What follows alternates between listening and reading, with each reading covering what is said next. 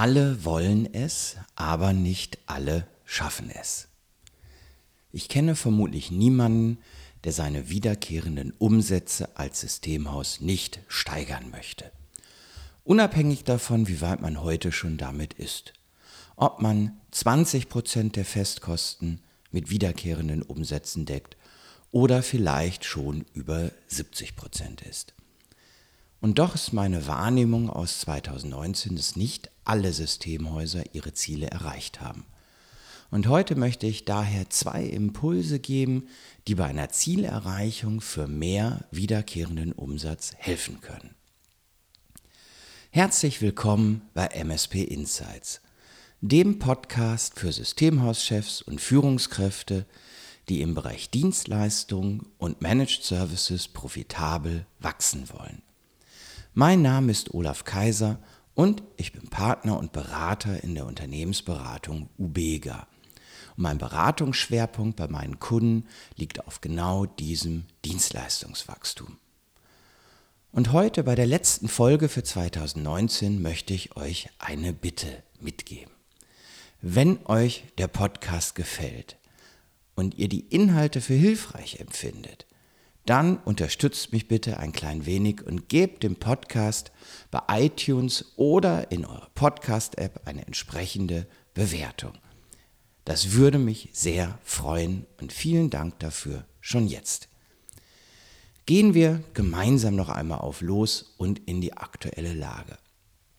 Das Nicht-Erreichen hat vielfache Ursachen und hier meine Top 10 in loser Reihenfolge. 1. Finanziell sind Projekte für das Systemhaus noch wichtig und können nicht ganz unter den Tisch fallen. 2. Die Leistungen für Kunden werden also eher breiter als spitzer. 3. Zielsysteme und Provisionssysteme bilden das komplexe Geschäftsmodell nicht gut genug ab. 4. Das Servicekonzept ist vielleicht Standard auf Basis einer Blaupause, nicht individuell abgestimmt und noch unfertig. 5. Es besteht eine Unsicherheit, wie gut der Vertrieb für die Themen und für Managed Services schon aufgestellt ist. 6. Insgesamt hat man zu wenig Mitarbeiter für zu viele Aufgaben. 7. Die Neukundengewinnung ist eher zufällig und nicht systematisch. 8. Die Umstellung von Bestandskunden auf Managed Services ist kein Selbstläufer. 9. Die parallele Organisation für Managed Services und alle weiteren Dienstleistungen ist nicht ohne. Und 10. Letztlich sind Lösungen individuell für das Systemhaus und ein Kopieren von Konzepten anderer Systemhäuser reicht in der Regel bei weitem nicht aus. Wie kann die Steigerung der wiederkehrenden Umsätze vor diesem Hintergrund gelingen?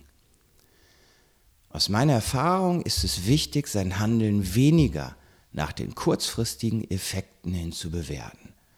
Und dazu gehört auch, dass wir bei Veränderungen, die einen mittelfristigen Effekt haben sollen und einen langfristigen, wie das beim wiederkehrenden Umsatz der Fall ist, nicht gleichzeitig zum Beispiel die kurzfristige Sicht auf unsere Finanzen absolut optimal befriedigen können.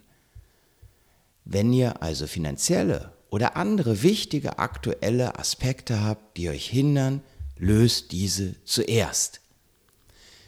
Jens Korsen, einer der für mich besten deutschen Persönlichkeitscoaches, meinte in einem Vortrag, bei dem ich persönlich in diesem Jahr dabei sein durfte, er coacht nur noch auf Verhalten und nicht mehr auf Ergebnisse. Er achtet also nur auf die Entwicklung des geeigneten Verhaltens um die gewünschten Resultate mit diesem Verhalten positiv zu beeinflussen.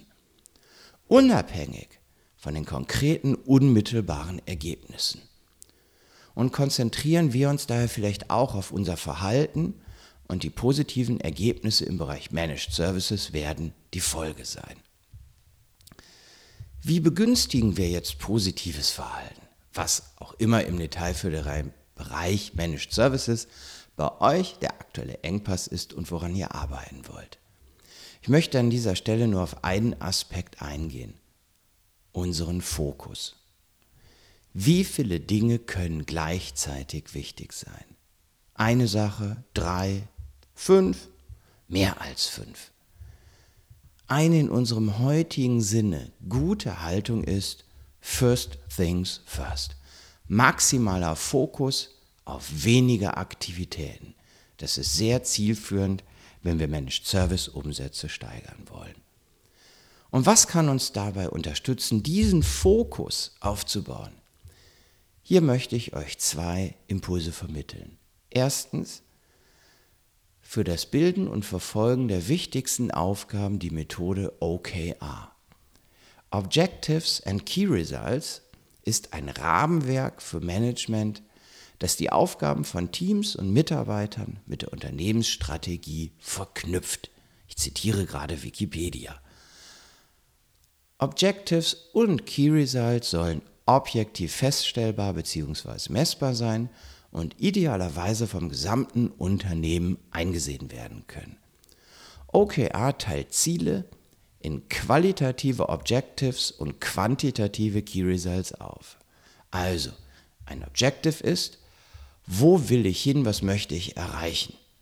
Mehr Neukunden für Managed Services gewinnen wäre ein Objective. Bestandskunden auf Managed Services, die sie noch nicht haben, umstellen wäre ein Objective. Cross-Result, Cross-Selling erreichen ist ein Objective. Und ein Key Result ist, was muss ich tun, um dorthin zu kommen und wie kann ich das messen? Jedes Key Result muss per Definition eine Zahl enthalten und das Objective wird über die Definition der angestrebten Key Results operationalisiert.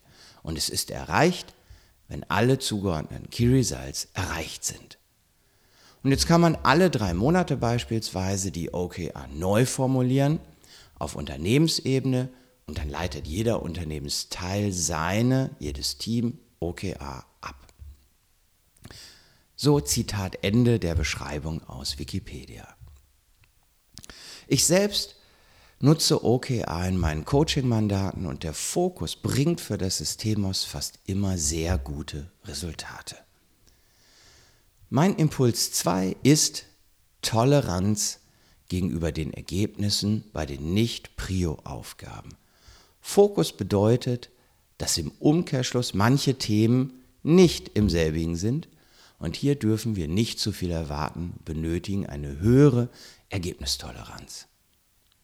Zusammengefasst ist eure Haltung und die Priorität, der Fokus für das Thema Managed Services ein wesentlicher Schlüsselfaktor für eure Entwicklung in 2020. Und vielleicht helfen die Impulse zu OKR und der Ergebnistoleranz bei weniger wichtigen Themen bei eurer individuellen Zielerreichung. Ich drücke euch sehr dafür die Daumen und wünsche euch allen ein gesundes und glückliches neues Jahr 2020.